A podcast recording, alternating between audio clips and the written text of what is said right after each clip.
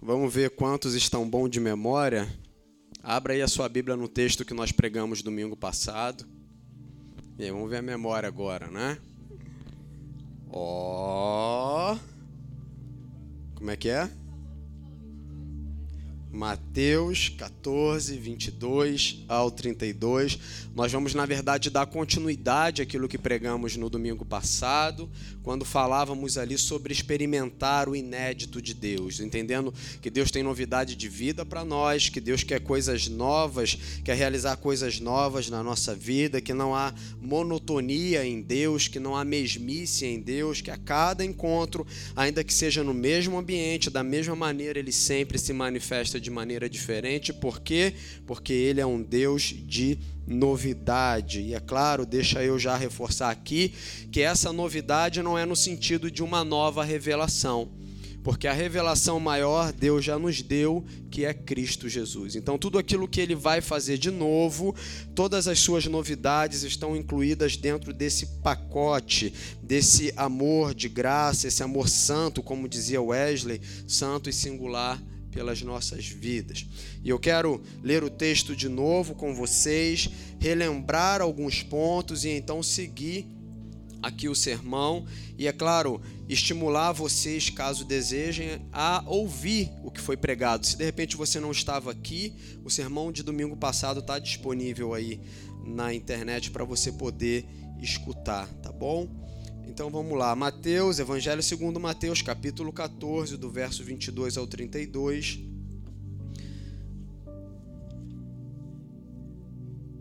Diz o seguinte: Logo em seguida, Jesus insistiu com os seus discípulos que voltassem ao barco e atravessassem até o outro lado do mar, enquanto ele despedia as multidões. Depois de mandá-las para casa, Jesus subiu sozinho ao monte a fim de orar. Quando anoiteceu, ele ainda estava ali sozinho. Enquanto isso, os discípulos distantes da terra firme lutavam contra as ondas, pois um vento forte havia se levantado. Por volta das três da madrugada, Jesus foi até eles, caminhando sobre as águas. Quando os discípulos o viram caminhando sobre as águas, ficaram aterrorizados. É um fantasma, gritaram cheios de medo. Imediatamente, porém, Jesus lhes disse: Não tenham medo, coragem, sou eu. Então Pedro gritou: Se realmente é o Senhor, ordene que eu vá caminhando sobre as águas até onde está. Venha, respondeu Jesus. Então Pedro desceu do barco e caminhou sobre as águas em direção a Jesus. Mas quando reparou no vento forte e nas ondas, ficou aterrorizado. Começou a afundar e gritou: Senhor, salva-me! No mesmo instante, Jesus estendeu a mão e o segurou. Como é pequena a sua fé, disse ele, por que você duvidou? Quando entraram no barco, o vento parou. Eu expliquei para vocês um pouco da história. Texto ele é muito claro. Ele fala sobre essa experiência singular de Pedro de viver aquilo que somente Jesus estava vivendo. Ou seja, ele é o único homem que nós conhecemos que, juntamente com Jesus, caminhou sobre as águas. Nós não temos relato de nenhum outro homem ou mulher experimentando isso. Então, por causa desse dessa ação de Pedro de, de confiar na palavra de Jesus que estava sendo dita, vem, Pedro se move, né, confiando e experimenta esse algo inédito da parte de Deus. E eu dizia que naquele período, assim como hoje, era muito comum a cura, a libertação, os milagres, mas você não conhecia ninguém que tinha andado sobre as águas. Somente Jesus e logo em seguida Pedro. Então, falamos também que existe nesse sentido uma bênção inédita de Deus para a minha vida e para a sua vida. Deus quer que, assim como Pedro, a gente experimente algo inédito, algo que ninguém viveu. Uma novidade de vida na nossa casa, uma novidade de vida no nosso casamento, uma novidade de vida nos nossos relacionamentos de amizade, no nosso trabalho, na nossa profissão. Eu lembro, eu dizia, a gente não precisa se dar por satisfeito de viver aquilo que os nossos avós viveram eles não são parâmetros para nós, por melhor que sejam. de viver aquilo que os nossos pais viveram, eles não são parâmetros para nós. Por melhor que sejam, o nosso parâmetro é Deus, porque Ele tem sempre algo além para fazer. E quando você olha para a sua história e se limita ao seu histórico de vida, você não consegue viver o inédito que Deus tem para você. Né? Consegue entender? Então, a gente é, tentou responder a seguinte pergunta, né? Mas o que fazer para viver esse extraordinário? E a partir do comportamento de Pedro, nós tiramos três princípios aqui para responder essa pergunta. E o primeiro princípio é: se desejamos experimentar esse algo novo, e, e, e aí deixa eu reforçar, eu estou adiantando um pouco aqui porque tudo isso já foi pregado no domingo passado, tá? Só para rememorar. Então, se a gente deseja viver esse algo novo, a nossa primeira ação é sair do barco. O barco, no conto, na, na, perdão, na história que nós lemos aqui, o barco era como a margem de segurança, sabe? Aquele lugar de estabilidade, por mais que estivesse sendo sacudido pelas ondas, aquele lugar de conforto, aquele lugar de segurança. E o que Pedro faz para viver o algo inédito? Pedro precisa então sair desse barco, sair da zona de conforto. E eu dizia e peço para que você grave isso no seu coração: quem quer viver o que ninguém viveu precisa fazer o que ninguém fez. Quem quer viver o que ninguém viveu precisa fazer o que ninguém fez. Precisa ter ousadia, precisa, é, é, em alguns aspectos, inovar, fazer diferente dar aquele passo de sair da sua zona de conforto. Entende? Ainda que diante dos seus cálculos, esse barco representando aí a sua segurança seja um bom lugar, Deus ele quer que você viva mais. Só que você não vai conseguir viver mais no seu barco, na sua segurança, mas é caminhando em meio ao caos, porque essa é a segurança estabelecida pelo próprio Deus. E o segundo princípio é a gente não pode ter medo. Entenda que o que Jesus chama Pedro para fazer não é caminhar sobre areia, não é sair de um barco e ir para um outro barco, mas é sair do barco e caminhar em cima de um mar que estava bravo. O texto vai dizer que, as, que os ventos eram fortes, as ondas agitavam o barco, ou seja, Pedro está sendo convidado para sair da sua zona de conforto e caminhar por um lugar desconfortável. Então, se nós desejamos viver esse algo extraordinário de Deus sobre as nossas vidas, nós precisamos obedecer esse segundo princípio que é não ter medo. Nós não podemos ter medo. O verso 30 diz que por causa do medo, do medo, Pedro afundou. E eu citei para vocês o texto de Jó, lá, o capítulo 3, versículo 25, que vai dizer que tudo aquilo que a gente mais teme nos sobrevém.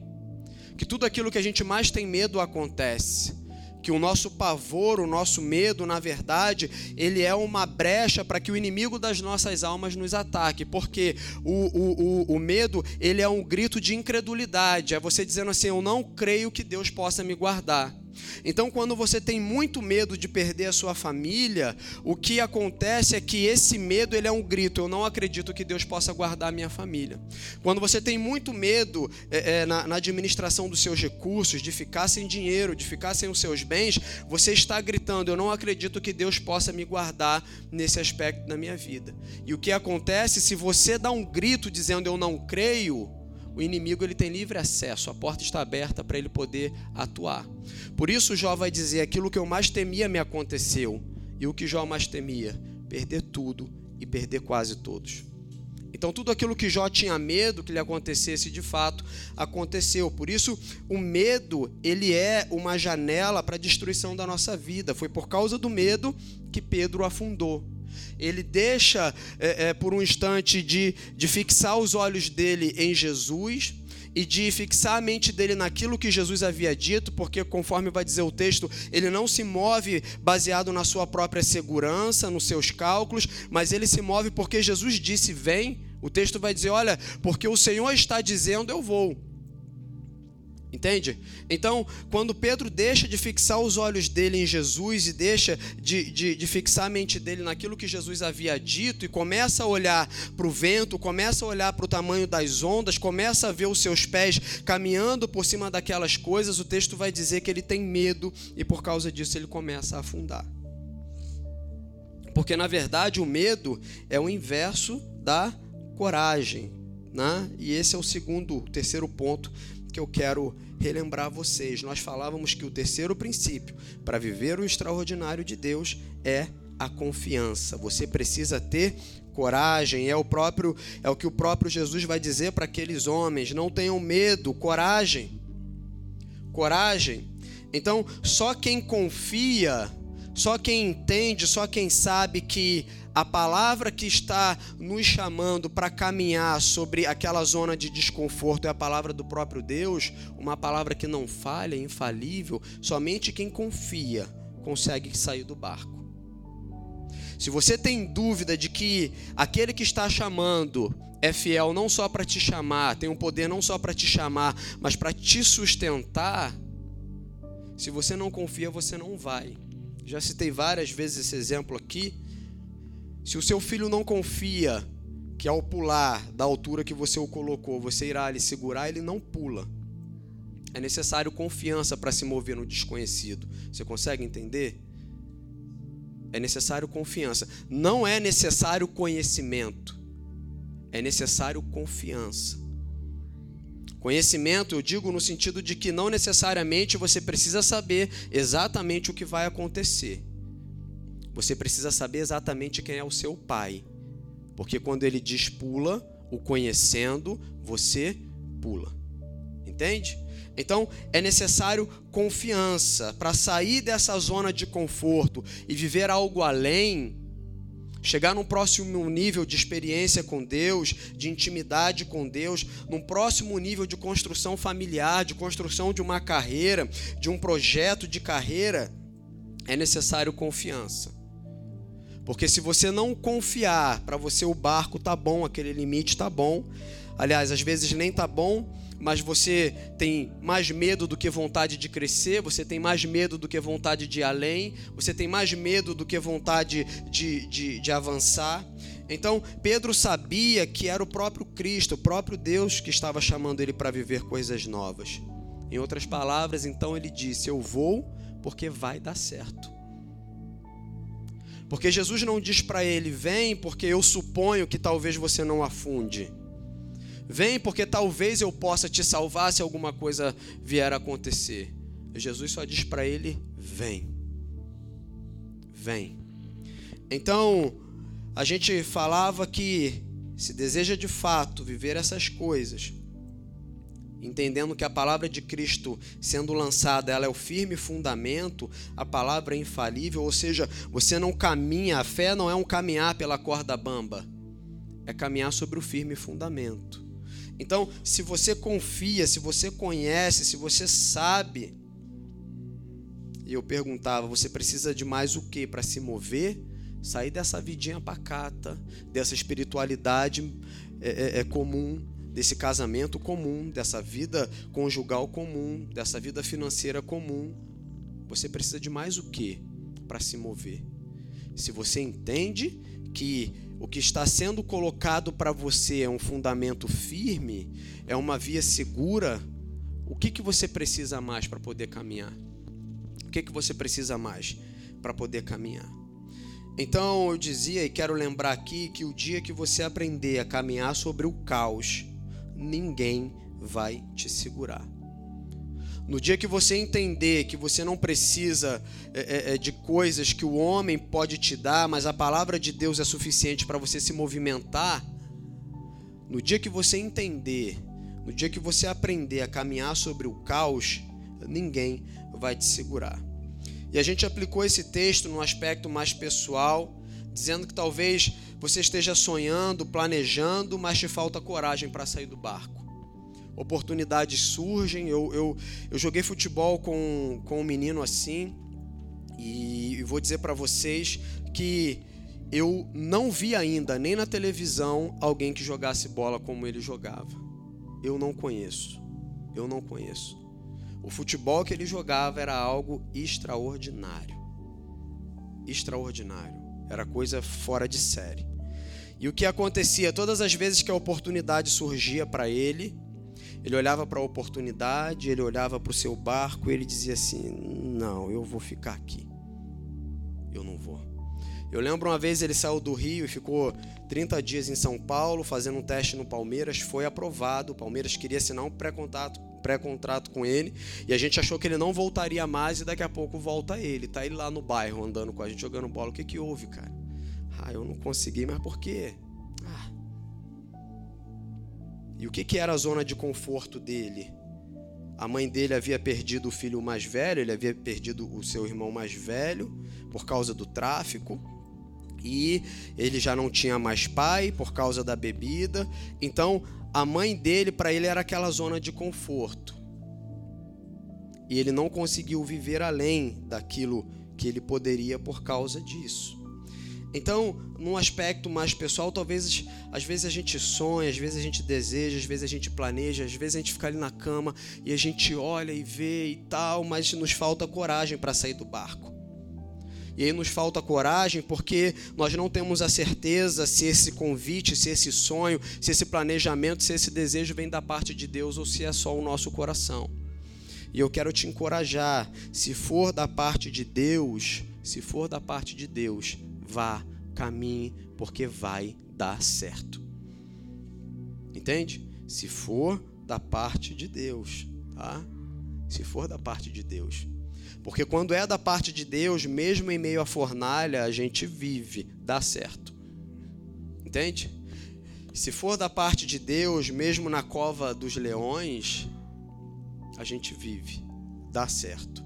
Se for do teu coração, não obedeça. Se vier do coração de Deus, vá e faça.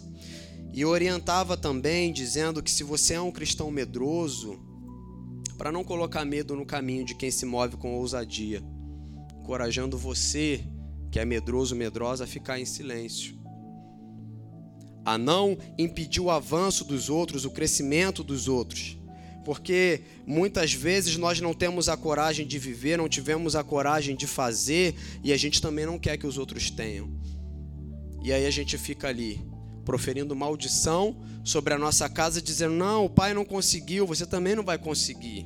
A mãe não conseguiu, você também não vai conseguir. Olha, você pode olhar para trás, o casamento da sua tataravó não deu certo, da sua bisavó não deu certo, da sua avó não deu certo, o meu não deu certo, o seu também não vai dar.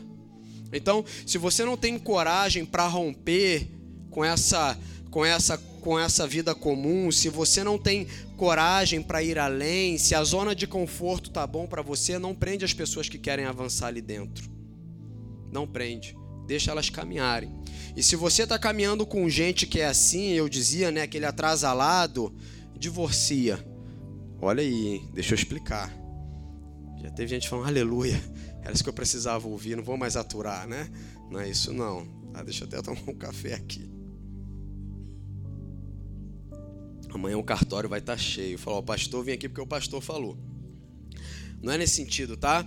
Divorcie as emoções.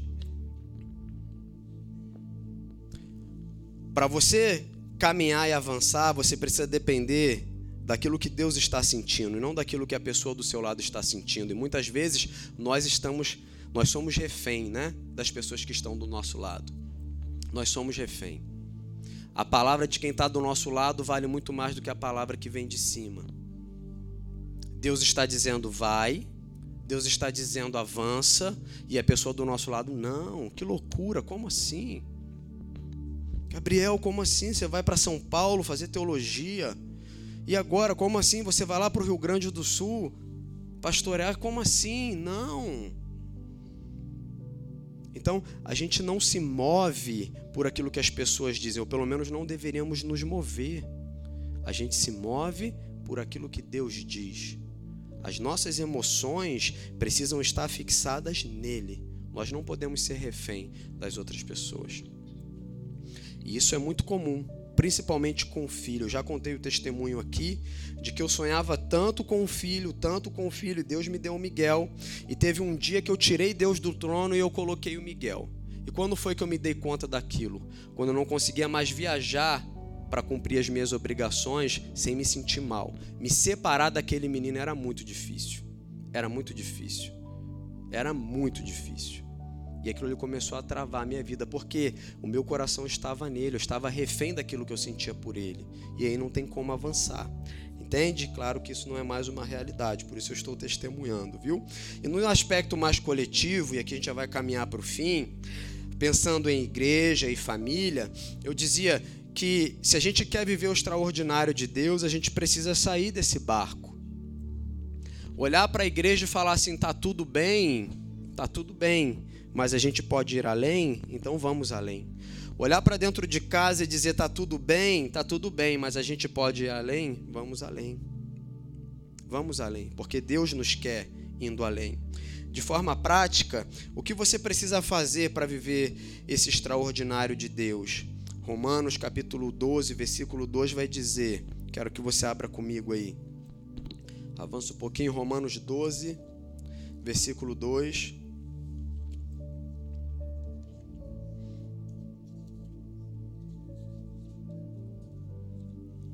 Romanos 12, 2. Esse texto foi um texto que norteou muito o início do meu ministério. Na verdade, antes de, fato eu decidir e, e, e, largar o que Deus desejava que eu largasse para poder seguir a vocação, esse texto falava muito ao meu coração. O versículo 2, na minha tradução, vai dizer: Não imitem o comportamento e os costumes desse mundo. Outra versão vai dizer: Não entre na forma, não é isso? não se amoldem aos padrões desse século, mas deixem que Deus os transforme por meio de uma mudança em seu modo de pensar, a fim de que experimente a boa, agradável e perfeita vontade de Deus para você. Deixa eu te dizer, se o seu pai, a sua mãe te ama de fato, eles têm uma vontade muito boa para você desejo do coração deles para que você cresça, avance, se desenvolva é legítimo, mas ainda assim não é comparado àquilo que Deus deseja para você. E a única maneira de nós vivermos essa vontade de Deus que não é somente boa e não é somente agradável, mas também é perfeita, é saindo da forma, é saindo da zona de conforto. Porque é muito fácil você ser igual a todos são. Entende? É confortável se todo mundo no seu trabalho ou no seu ambiente de trabalho se divorciou, para você é muito confortável viver o divórcio também. Seria desconfortável você lutar pelo teu casamento até o fim. E aí é desconfortável porque o mundo já está dizendo assim, os padrões desse século está dizendo assim, é isso aí, não tem nada demais, tá tudo certo. Tá tudo certo. Então, se a gente deseja de fato viver o extraordinário, nós precisamos sair dessa zona de conforto. Essa zona de conforto que o mundo está dizendo para nós que viver uma vida desgraçada é bom, que não tem nada demais, que não tem nenhum problema. Que não tem nenhum problema você ser um fracasso, que na verdade a sua mãe e o seu pai estavam certo quando olhava para você e dizia assim: você vai dar para o que não presta, você vai dar para a coisa errada, você foi um erro, você foi um engano. Então a gente precisa sair dessa forma. A gente precisa ir além daquilo que o mundo está dizendo para nós. E esse ir além é sair dessa zona de conforto e viver o que ninguém viveu. E é fazer aquilo que Deus deseja que a gente faça. E aí a nossa parte é lutem contra esse formato estabelecido. Lutem contra esse barco que vai dar para vocês uma, uma aparente segurança, um aparente conforto, uma aparente estabilidade, porque na verdade não há. Você consegue entender? Então, eu quero ser bem prático aqui com você, porque muitas vezes a gente entende, né? Todos os cristãos leem a Bíblia uma vez por semana. Se você quer ir além, você precisa fazer além, leia mais. Entende? Se você quer viver o que todo mundo está vivendo, faz o que todo mundo está fazendo. Agora, se você quer ir além, faça além. Todo mundo ora três vezes por dia, mas eu quero algo mais da parte de Deus. Eu vou orar sete. Eu vou orar três vezes e meia. Tá todo mundo lendo a Bíblia uma vez por ano. Eu vou ler a Bíblia quatro vezes por ano. Por quê? Porque eu quero ir além. Então, se eu quero experimentar o que ninguém experimentou, eu preciso fazer o que ninguém fez. Você consegue entender? Então, jejue mais. Se exceda naquilo que os cristãos comuns fazem. Não esteja na média nem abaixo da média, vá além. Porque o nosso Deus não é um Deus mediano. O nosso Deus está acima, não da média, mas de tudo e de todos. Então, Pedro, ele era um homem, como alguns vão dizer, fora da casinha. Parece que alguma coisa na cabeça dele não regulava bem. Por causa do comportamento que ele tinha. Era um homem muito impulsivo, né? Mas também por causa disso, ele viveu coisas que os outros discípulos não viveram. Todos os discípulos, assim como Pedro, viram ali os milagres de Jesus, a multiplicação do, dos pães e dos peixes, viram ele acalmando a tempestade, viram ele orientar para jogar a rede do outro lado e trazer aquela é, participarem daquela pesca maravilhosa, mas somente quem andou por cima da água foi Pedro. Todos os outros viram, contemplaram, mas somente Pedro experimentou. E por que Pedro experimentou? Porque ele fez o que nenhum dos, dos onze tiveram, fizeram. E é isso que precisa ficar fixado na sua mente, porque muitas vezes a gente até chega na beira do barco e está pronto para dar o próximo passo, mas a tentação é de olhar para trás e falar assim: mas e aí, vocês não vão não? Ó oh, Jesus, então se ninguém vai, eu também não vou, eu vou ficar aqui. E você vai viver o que todo mundo está vivendo. E não é isso que Deus quer para você. Não é isso que Deus quer para você. Não é isso que Deus quer para você. Ainda que a visão, ainda que a profecia, ainda que a revelação seja aos olhos do humano uma loucura, dizer assim: o que, é que você vai fazer? O que, que você está pensando que é? Se é Deus que está dizendo vai, e pelo texto Jesus dizendo vem, se move. Se move. Porque certamente em Cristo Jesus você vai experimentar algo que ninguém experimentou. E talvez os discípulos tivessem olhado para Pedro e ter dito assim: Cara, você é louco, o que você vai fazer aí? Isso aí é um fantasma. E se não for Jesus? Ele está dizendo que é Jesus, mas pode ser um fantasma dizendo que é Jesus. O que você vai fazer aí, cara? Tá tudo escuro, não está enxergando direito, tá tudo sacudindo aqui, você vai lá? Que loucura é essa? É loucura. É loucura, não é? O apóstolo Paulo vai dizer que a vida com Deus é loucura. E talvez ele tivesse perguntado: e se der errado, se você afundar? Os discípulos ficaram no barco e Pedro foi sozinho. Ele tinha um diferencial como discípulo. Ele queria viver na prática aquilo que Jesus pregava. Para ele, o discurso não era suficiente. Para ele o discurso não era suficiente, para ele a convivência não era suficiente, ele queria viver, ele queria praticar, ele queria fazer igual. Ele queria ir além.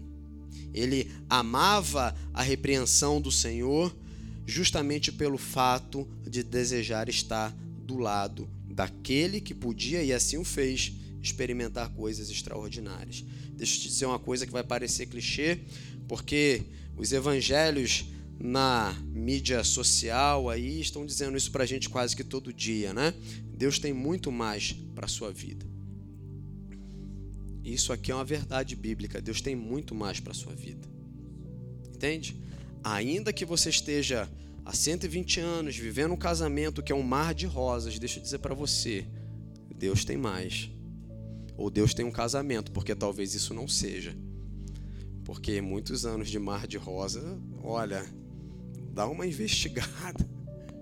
Pede a Deus uma direção, a visão do alto, porque relacionamento tem também os seus momentos de turbulência, né? Então, Deus tem muito, mal, muito mais para a tua vida. Deus tem muito mais. Muito mais. Só que para isso, você precisa sair desse barco, dessa sua zona de conforto, dessa aparente segurança o cristão às vezes precisa ser, aqui entre aspas, tá? Insano para viver as promessas de Deus. Ele precisa ser. Ele não pode calcular muito. Ele tem que entender que Deus já fez todos os cálculos, que Deus já sabe tudo o que vai acontecer e a responsabilidade dele então é somente confiar. É só confiar é só isso que você precisa: confiar. E de repente você pensa, né? Uau, então eu vou conseguir mais um carro, mais uma casa, mais um curso. E é possível que sim. E falei disso aqui na semana passada, falei um pouco hoje de novo, mas eu quero te fazer olhar um pouco além.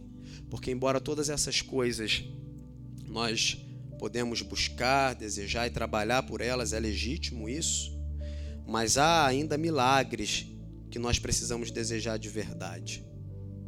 O que eu quero te dizer é que enquanto cristão, a gente pode, a gente deve também começar a desejar algo que o dinheiro não pode comprar, algo que a traça não possa destruir e o tempo não destrua também. O que eu quero dizer é que você precisa sair da sua zona de conforto também na manifestação da sua fé.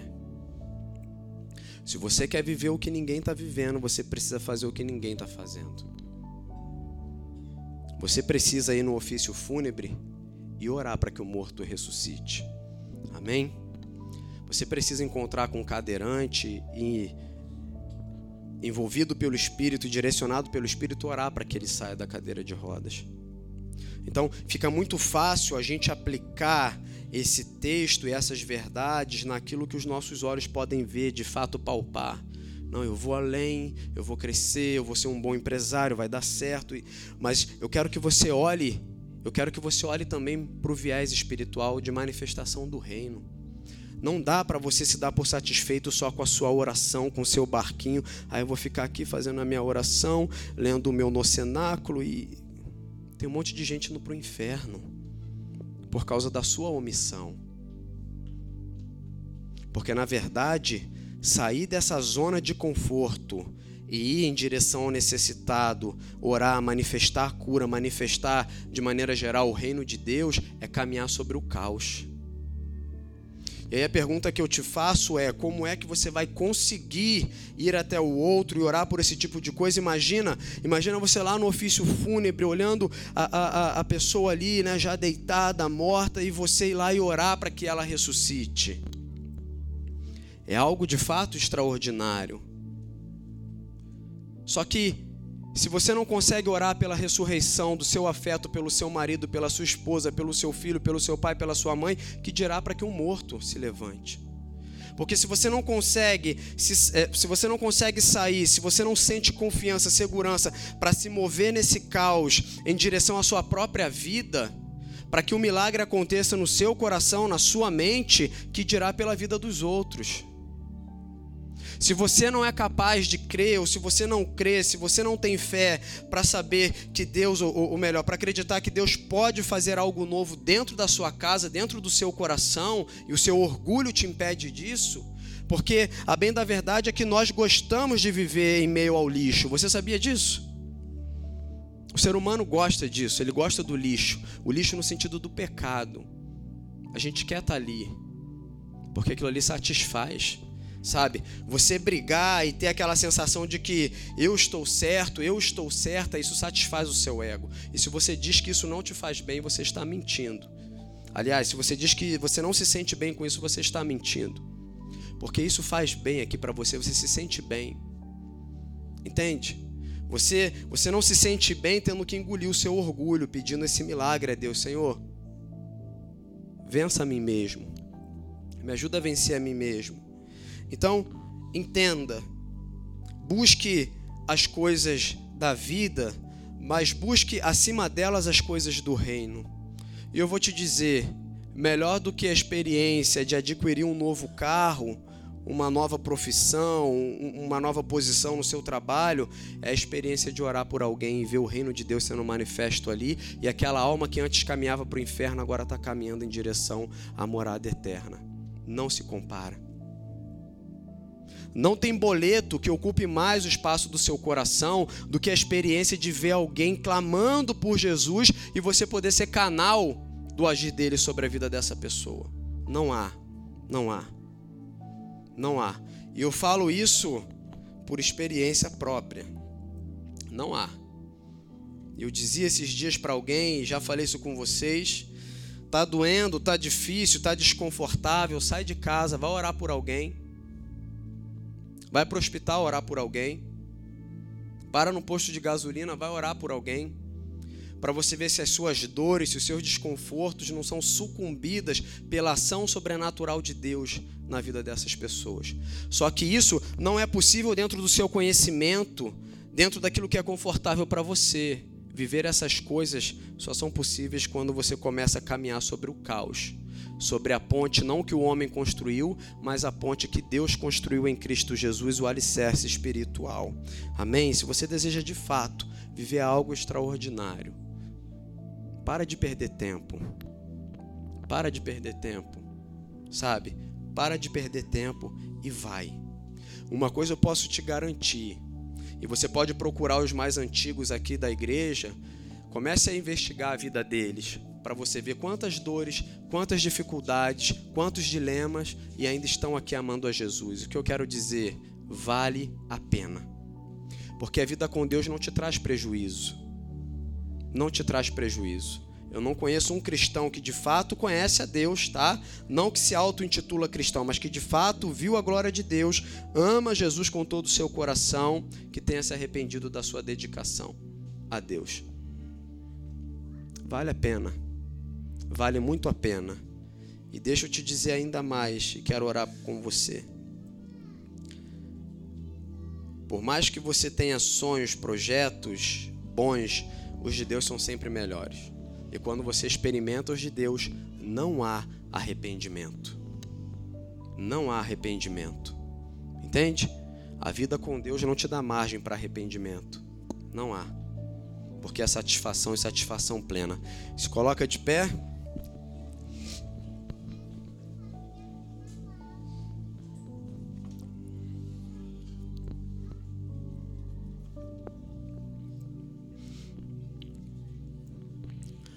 Vamos ver se a fé de vocês está em alta, hein?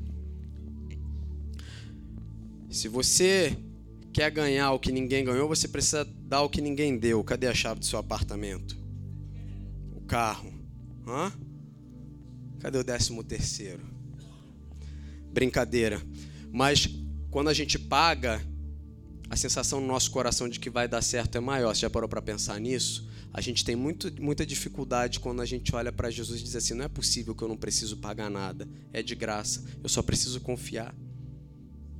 Entende? Talvez se de verdade eu estivesse pedindo isso aqui a você, você viria com fé e sairia daqui dizendo: vai dar certo, vai dar, eu fiz, eu aconteci. Mas não se trata de você, se trata dele. Se trata dele. E ele faz por amor, por graça. Você só precisa tirar a mão do volante, sabe? E dizer assim: Jesus, eu só vou. O que vai ser, como vai ser, a mim não compete. Eu só vou. Eu quero confiar. Eu quero confiar. Feche seus olhos, curva a sua cabeça. Se você está com a sua esposa, com seu filho, com a sua família aí, abrace ela. Eu quero interceder por vocês quero que você traga à memória aí o que é esse barco, o que é aquilo que te limita de ir além.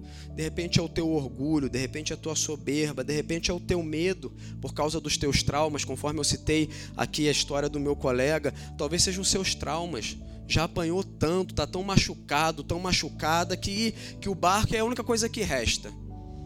Vai afundar, mas vai afundar dentro do barco. Tem medo de se arriscar.